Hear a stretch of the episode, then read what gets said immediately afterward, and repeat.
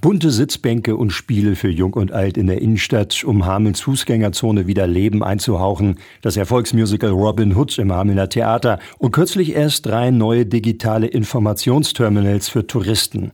Das sind alles Projekte, hinter denen die Hameln Marketing und Tourismus GmbH, kurz HMT, steckt.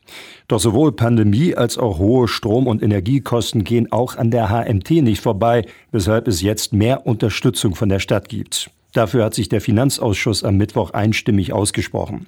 Normalerweise wird die HMT jährlich mit 490.000 Euro unterstützt. Für das Jahr 2022 gibt es jetzt rückwirkend 200.000 Euro mehr und für dieses Jahr sogar knapp 400.000.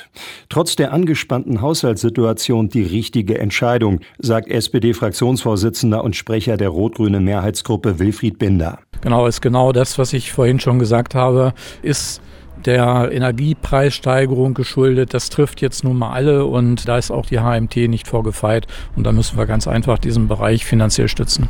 Und weil die Bedeutung des Tourismus auch in Zukunft nicht sinken wird, wurde auch der allgemeine Zuschuss um 50.000 Euro erhöht. Der Beschluss war einstimmig. Auch die CDU trägt die Entscheidung mit, denn auch wenn die Stadt knapp bei Kasse ist, ist die Unterstützung unbedingt notwendig, so Fraktionsvorsitzende Birgit Albrecht. Auch die HMT hat natürlich gestiegene Energiekosten, gestiegene Unterhaltungskosten der Gebäude, für die sie zuständig ist. Vermarktung, Rattenfängerhalle, Weserbergland-Zentrum, alles, was dazugehört, haben wir der HMT übergeben. Und die haben jetzt genau mit den gleichen Kosten zu tun, äh, mit denen die ganze Stadt zu kämpfen hat. Das letzte Wort zu der Zuschusserhöhung hat dann der Rat in seiner Sitzung am 22. März.